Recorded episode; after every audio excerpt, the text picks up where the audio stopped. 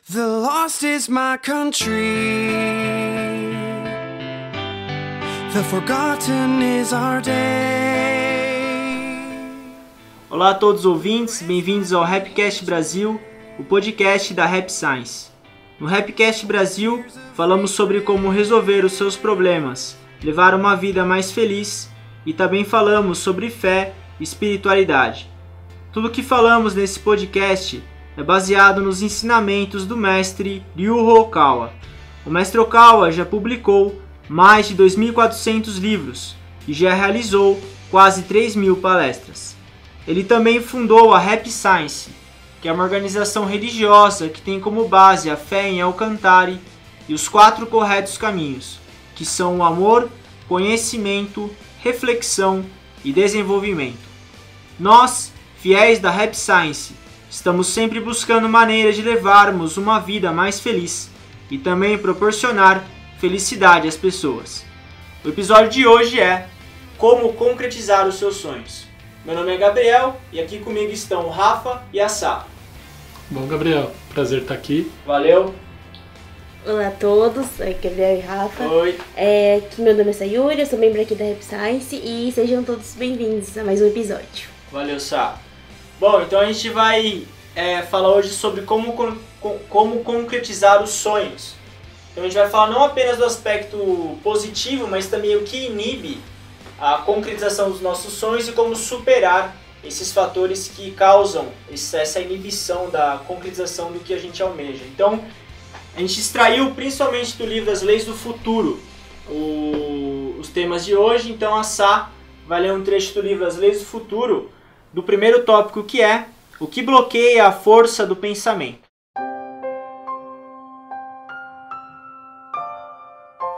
Uma das razões é que na infância seus pais ou irmãos podem ter dito coisas negativas ou pessimistas a seu respeito, ou talvez tenham feito comentários depreciativos ou desmerecedores, que o desencorajaram e desestimularam. Essas frases negativas foram gradualmente se acumulando na sua mente. Outro motivo pode estar em sua vida escolar. Pode ser que você não tenha sido devidamente valorizado e elogiado por seus professores e colegas de classe, passando a sentir-se frustrado e insatisfeito. O acúmulo desse tipo de experiência deixa as pessoas com uma autoimagem limitada e pessimista. Beleza, obrigado, Sá. Bom, então a gente vê aí o primeiro aspecto, o primeiro ponto que pode bloquear a concretização de um sonho ou até mesmo a nossa felicidade no presente, que é o que aconteceu no nosso, na nossa infância na nossa adolescência. É, esses fatores têm um peso muito grande no- na nossa vida hoje. Então, se a gente pensa e acredita que teve uma infância amarga ou que nós éramos fracassados na infância, principalmente pelo que as pessoas falavam sobre a gente, e isso acontece muito, não é uma coisa rara. Mesmo quem a gente ama, nossos pais, nossos amigos, e- a- acaba, hora ou outra, falando alguma coisa negativa. Só que às vezes, ele nem, essa pessoa não estava querendo te machucar. Acabou falando às vezes por ter falado, só que como a gente é, quando a gente é criança, a gente é muito emocional. A gente não consegue analisar as situações com uma maneira objetiva. E qualquer coisinha que falam sobre a gente já impregna no subconsciente. E aí essa imagem ela fica carregada até hoje, ela fica perdurando até hoje. E isso acaba é, inibindo o- a nossa felicidade no presente. Pode parecer algo muito trivial, mas é isso mesmo que acontece. Então, refletir sobre a nossa infância e nossa adolescência é fundamental para que nós consigamos então é, criar uma imagem positiva no presente e conseguir também realizar os nossos sonhos. É que as crianças elas acabam, acho que estando muito mais abertas e acreditando É. muito mais naquilo que é falado para elas, né? Então, se de repente uma, uma criança ela vai faz uma prova, vai mal, chega em casa e ouve, pô, você é burro, você não sabe nada, você não entende nada, tal. É, é muito comum até, né, que a criança de repente acabe acreditando, aceitando e passando a vida inteira realmente acreditando e, e se vendo, né, como uma Sim, pessoa sim. burra, como uma pessoa que não entende, que não tem capacidade de aprender, e às vezes foi uma coisa que ela escutou ali e que isso foi levando para a vida inteira. Exato, exato.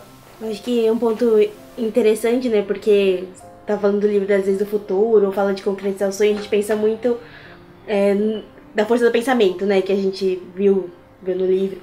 E esse é um outro aspecto, que é de pensar não é, no sentido de concretizar os sonhos, não o que você tem que pensar, mas o que talvez possa estar bloqueando você de ir nesse sentido. Sim. E eu acho que isso é bem forte porque esses bloqueios é porque a gente acreditar nisso, né, nas coisas que a gente ouviu e, e ficou na gente, eles influenciam a maneira que a gente age, né? Então por isso que são tão prejudiciais, porque a gente guardou às vezes uma coisa que é de muito tempo atrás e, e naquele, né, a gente não conseguiu guardou dessa forma, a gente acaba agindo para meio que reforçar isso que afirmar, né? Isso que a gente ouviu, né? Ah, bem, bem observado. A gente acaba.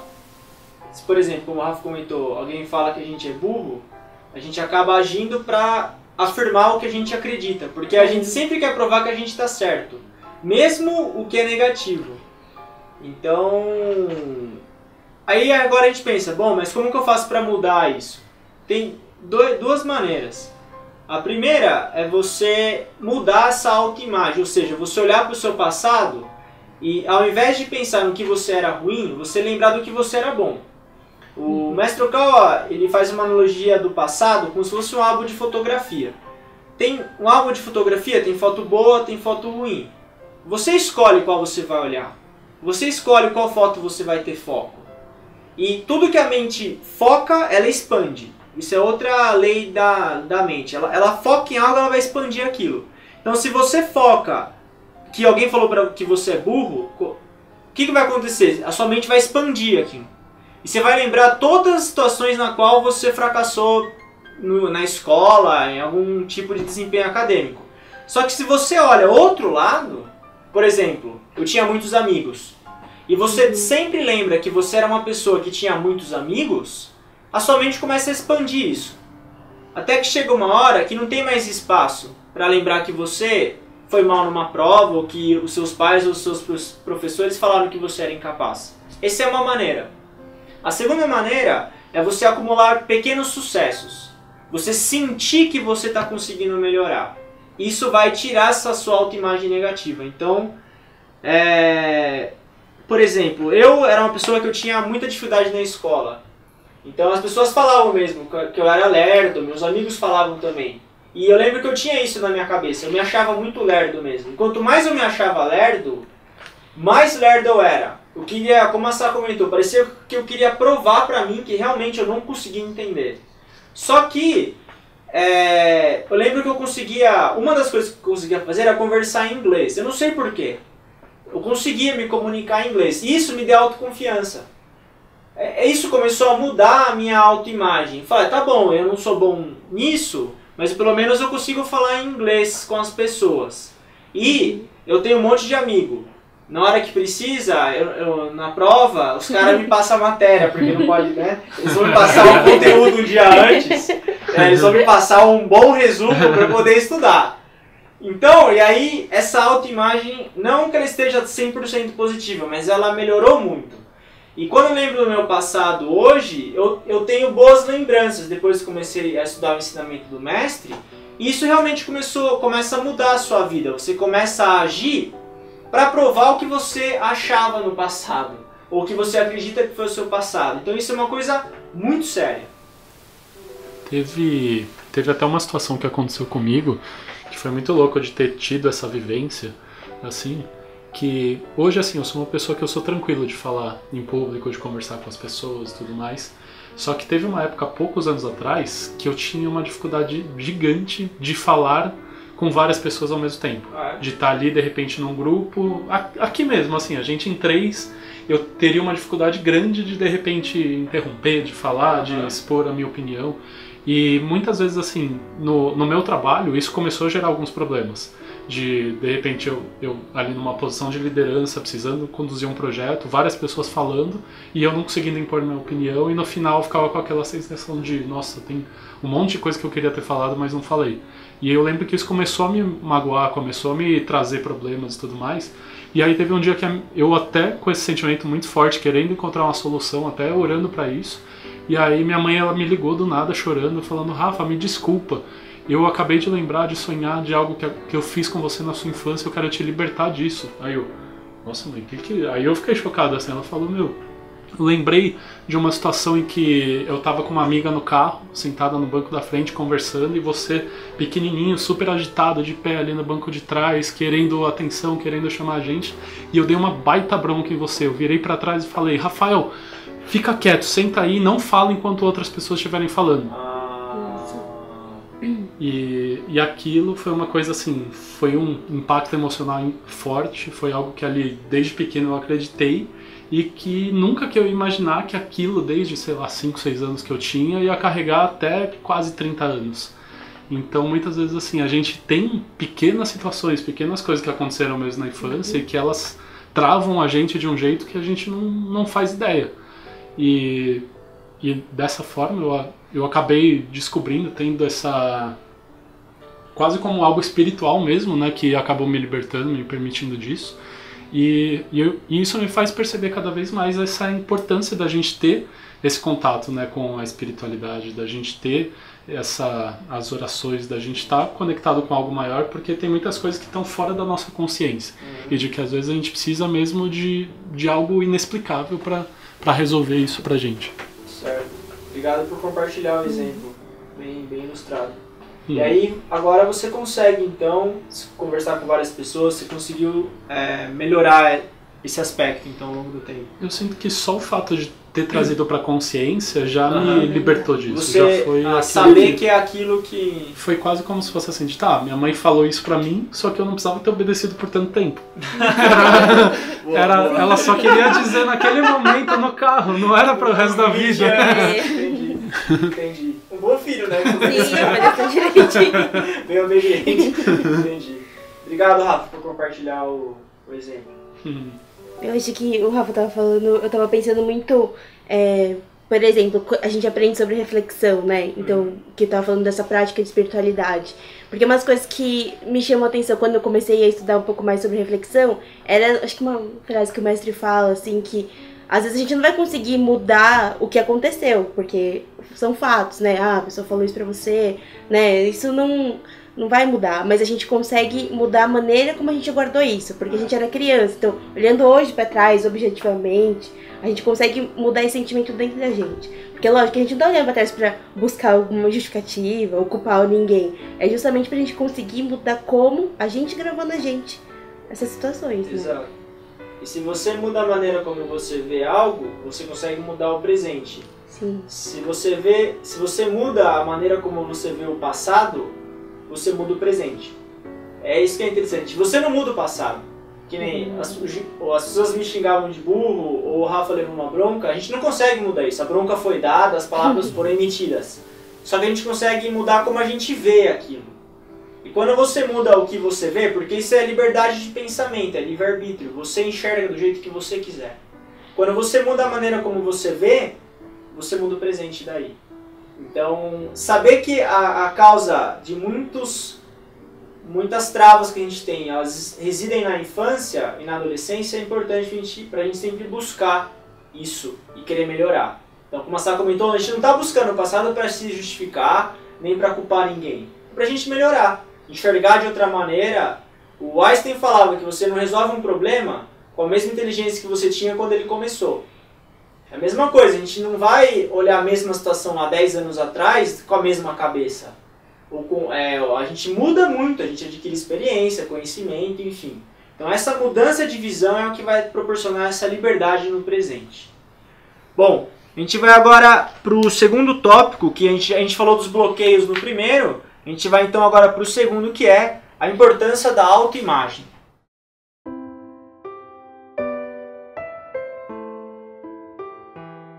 Só se pode construir uma casa a partir de uma planta. A estrutura do corpo das pessoas muda conforme sua visão da vida e a sua autoimagem.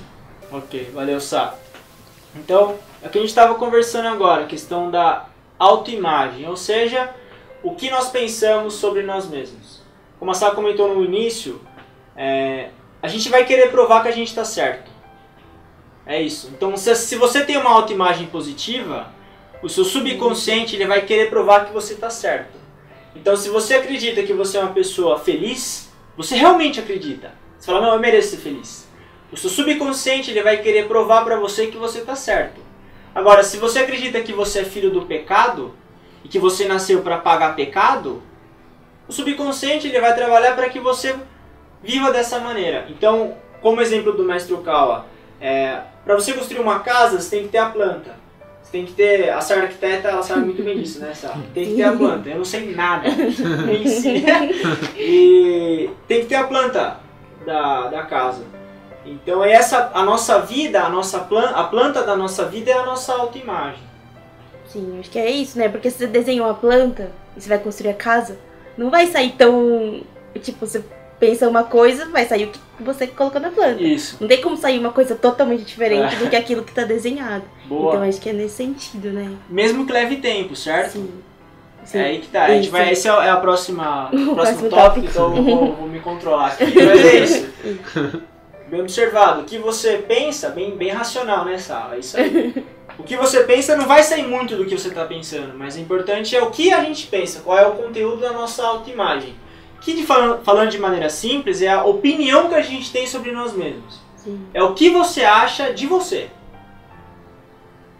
Então, isso é algo vital para a nossa vida. A gente falou no episódio anterior a questão do autoconhecimento, da prática do silêncio, da meditação. É isso que o silêncio proporciona para gente. É essa oportunidade da gente mudar a planta da nossa vida, que é a nossa autoimagem. É bem legal isso, né?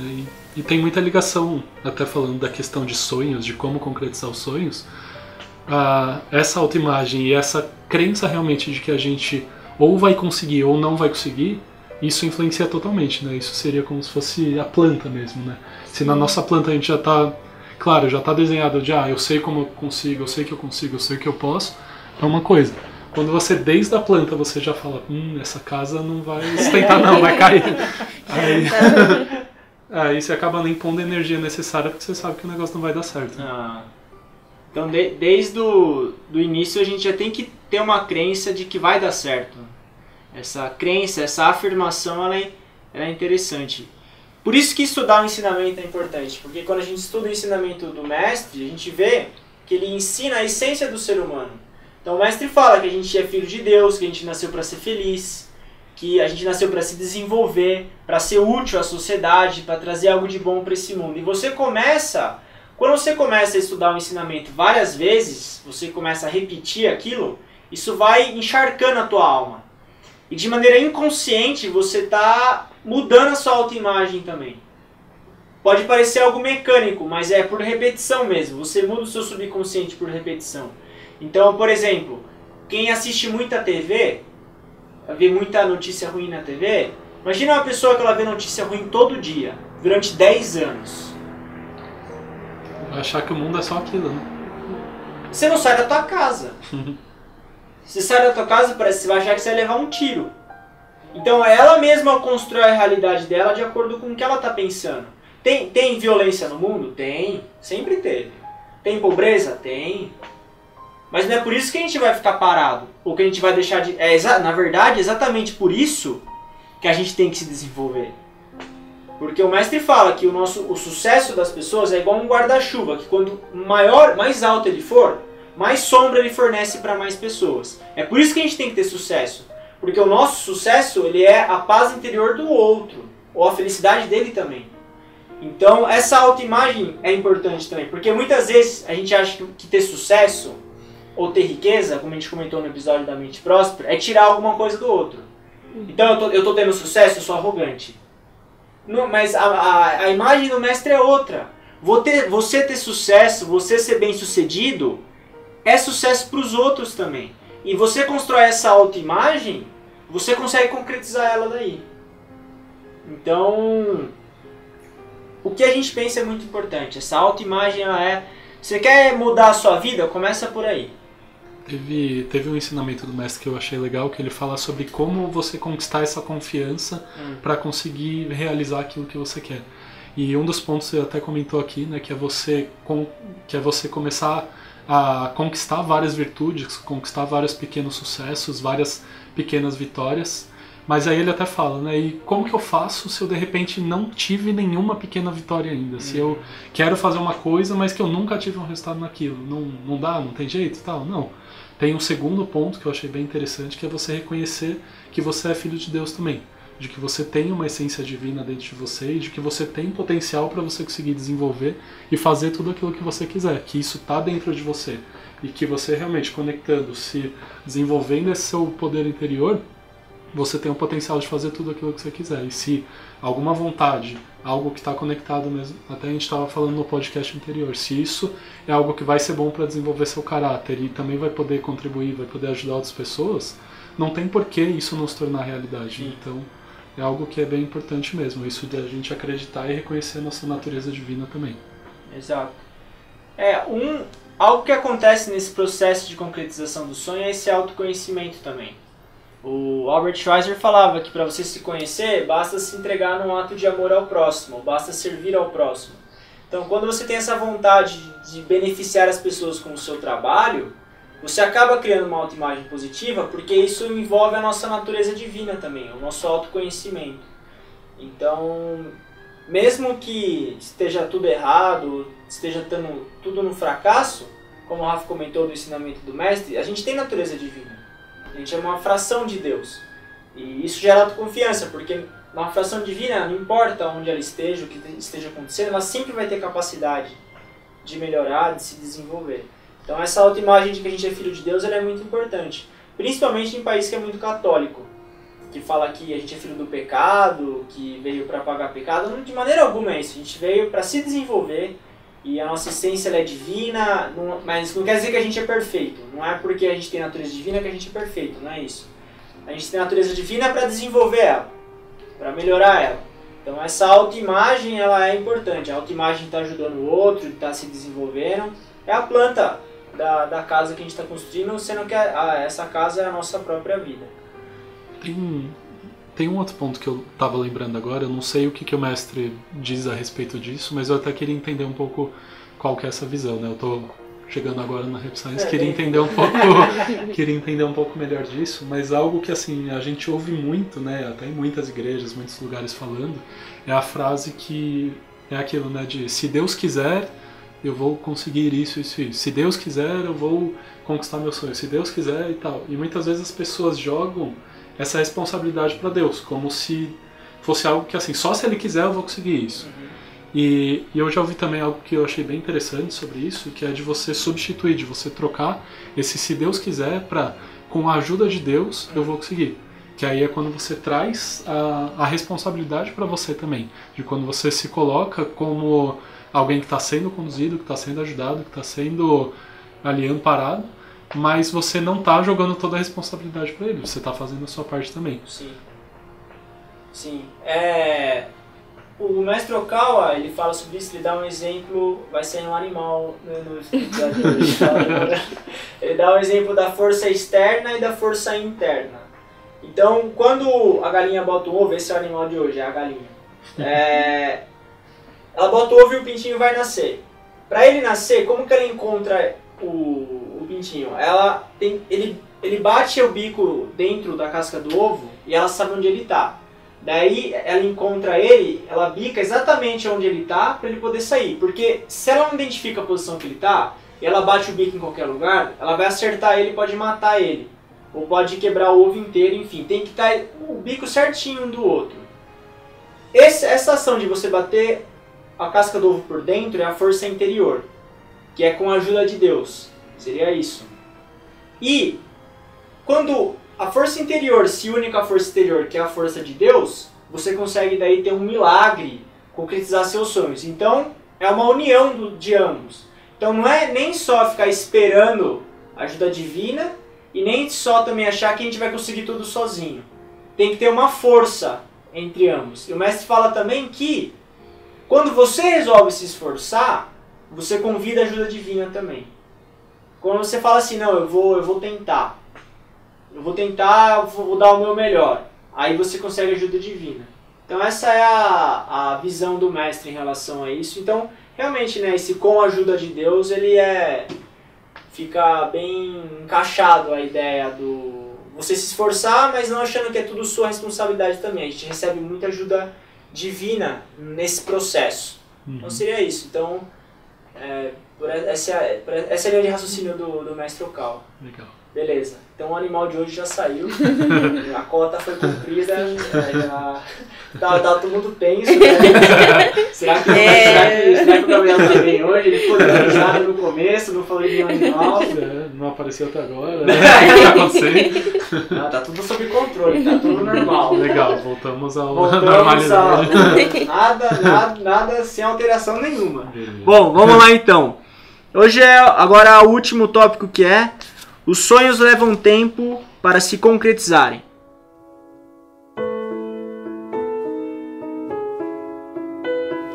Há um ditado que diz que todos sabem que o pensamento possui poder. Isso é verdade. Se você continuar a sustentar uma imagem do seu futuro ou ideal por algumas décadas, vai se tornar esse tipo de pessoa. Por exemplo, se afirmar: sou um tipo de pessoa assim e assado, e é nisso que vou me transformar. Então, antes que você se dê conta, terá se tornado esse tipo de pessoa. Agora posso afirmar com certeza. É realmente misterioso, mas se você não praticar por algumas décadas, não poderá comprovar isto. Ok, valeu, Sá. Cada vez melhor, hein? Obrigada. É... O pensamento ele leva tempo para se concretizar. Então, perseverança é necessária nesse processo. Não é porque o mundo do pensamento, o mundo do subconsciente, ele é algo mágico que ele vai acontecer de maneira instantânea. Pode ser que seja rápido mesmo, mas leva tempo para se concretizar. Então, o mestre Okawa faz um, uma- um comparativo, agora é um comparativo do reino mineral. Da- ele fala que o pensamento é igual lava. Então ela fica indo e voltando até ela se solidificar, leva tempo. Então a gente quer melhorar a nossa autoimagem, a gente quer des- desenvolver qualquer tipo de projeto, a gente tem que continuar pensando. Esse é o fato. Não é pensar só, é você ter o mesmo objetivo, o mesmo foco pelo tempo. Em japonês fala kangai tetsuzuku, que é kangae é pensar, tsuzuku é continuar, eles juntam os dois. Então você tem que continuar pensando aquilo por um tempo para aquilo se concretizar. E no livro As Três da Felicidade, o mestre Okawa comenta que tem três condições para a gente concretizar um sonho, que é o tempo, esforço e entusiasmo. Com esses três fatores você concretiza um sonho. Então o fator tempo, ele existe. Até mesmo para testar o quanto a gente quer aquilo. Porque pensar por alguma coisa em 10 dias é fácil. Agora, você continuar perseverando na mesma, no mesmo sonho, no mesmo objetivo, no mesmo ideal por 10, 20 anos, você tem que ter muita força de vontade. E isso, saber respeitar esse tempo é importante. Não tem um catalisador ali que vai fazer. O, o catalisador pode ser até mesmo o entusiasmo, que ele pode fazer com que isso se concretize mais rápido. Mas vai levar tempo. E quem tem pressa ou quer, ou quer ter atalho para concretizar um sonho, vai acabar tomando um caminho mais longo e nem chegar muitas vezes. Então, continuar pensando é importante. Porque se a gente para de pensar e a gente muda o nosso foco no meio do caminho, o mundo celestial não consegue é, proporcionar esse sonho pra gente. Porque o que a gente pensa acontece no outro mundo. Só, só que se a gente pensa e para de pensar, logo, aquela imagem que está sendo formada no outro mundo, no mundo espiritual, ela não vai se concretizar. É como se a lava ficasse pouco tempo se solidificando. Mas se você continua pensando naquilo, chega uma hora que ele, que ele vai se materializar, de uma maneira ou outra. A gente não sabe os meios. O mundo celestial vai proporcionando os, os caminhos para nós. Mas a gente tem que manter essa chama da paixão, a chama é, do sonho para ele se concretizar. Um exemplo, acho que o maior exemplo que a gente tem é o Nelson Mandela. O Mandela, ele ficou na cadeia 27 anos. 27 anos. Eu tenho 29 anos. Ele ficou 27 preso. Só que ele ficou os 27 anos da vida dele pensando em uma África justa, no caso da, da questão racial, de, de eliminar o preconceito racial. 27 anos, meu, preso. É muito tempo, né? E, e falando, por exemplo, quando ele saiu, ele tinha a chance de, quando ele chegou no poder depois, né, eleito, enfim, de talvez é, se vingar vai das pessoas que, Ah, que, que deixaram ele tanto tempo no- na prisão. Mas ele tinha um ideal tão forte de uma África junta que ele sabia que se ele fizesse isso, ele estaria indo contra, né? Então, a força de um ideal maior até do que às vezes um desejo pessoal de egoísta, querer. é, É, de então. querer vingança, né? É. E é legal de ver es- essas pessoas que são super inspiradoras justamente pelo ideal e por É. tudo que elas fazem e todo o tempo que elas levam e pela paciência e a perseverança para realizar aquilo que elas querem, né? Eu tava até lembrando agora de um outro ensinamento do mestre que eu li, que ele fala a respeito do Musashi, que ele tinha um, um- uma questão, né, um como se fosse um mantra assim, que era o fazer ou morrer, que é assim, quando o Musashi na era do, do Japão, na época dele, ele tinha muito aquela questão de duelos, de enfrentar outro, outras pessoas e tudo mais, e os duelos eram até a morte. Então você não tinha muito uma opção de você ir de qualquer jeito e tudo mais. Ou você ia preparado para conseguir vencer, ou você ia morrer. Você não tinha muito jeito. E, e, ele fala, e o mestre fala, né, de que quando a gente entra em um objetivo, quando a gente quer realizar algum sonho, a gente tem que entrar com essa mesma perseverança, de assim, meu, eu vou fazer e vou fazer acontecer de qualquer jeito. Tipo, não tem opção de eu não fazer, é fazer ou morrer. E eu achei interessante essa comparação de, de pensar mesmo assim, de como a gente não pode entrar de qualquer jeito nos objetivos, porque senão a gente acaba entrando naquela assim de, ah, eu quero, mas não quero tanto. Eu quero, mas ah, É, amanhã quer eu faço, né? né?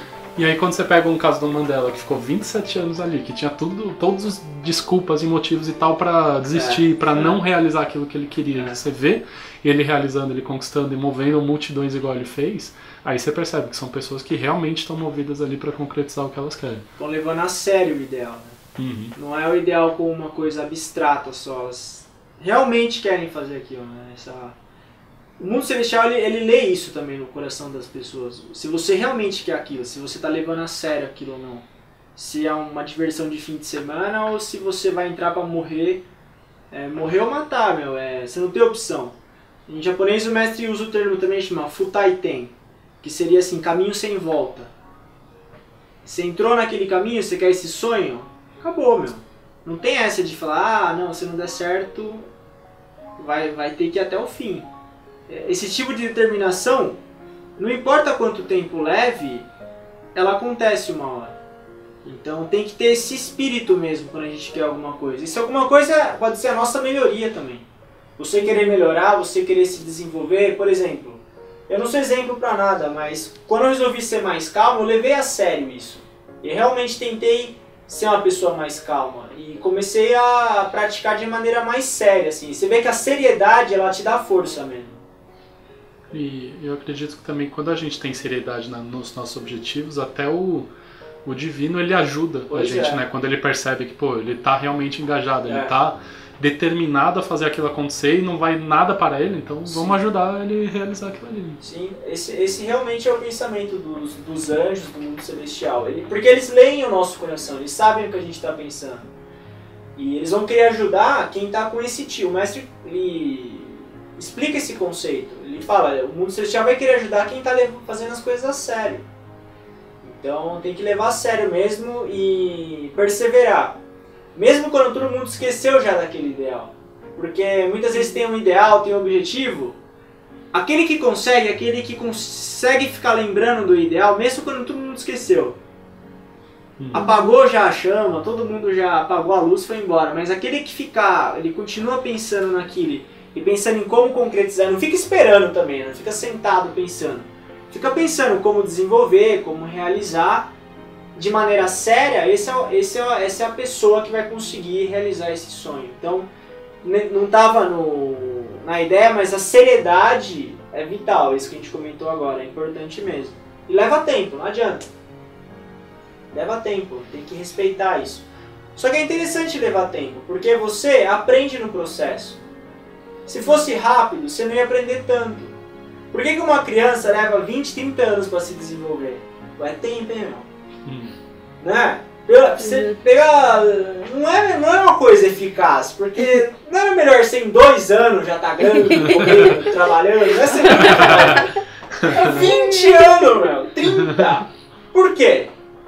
isso é um mecanismo criado por Deus.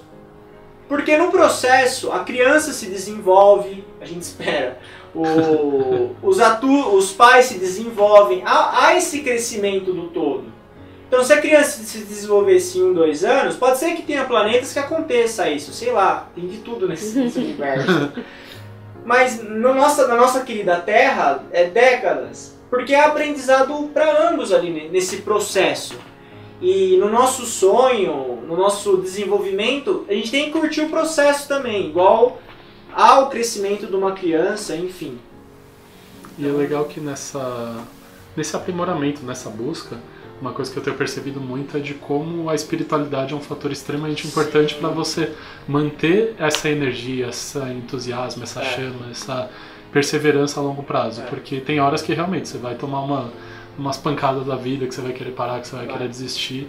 E, e tendo, estando em dia aí com a espiritualidade, estando bem resguardado dentro de você, sim. você acaba tendo energia para quando todo mundo apagou a luz e foi embora, você ter energia ainda para continuar e fazer aquilo que você precisa.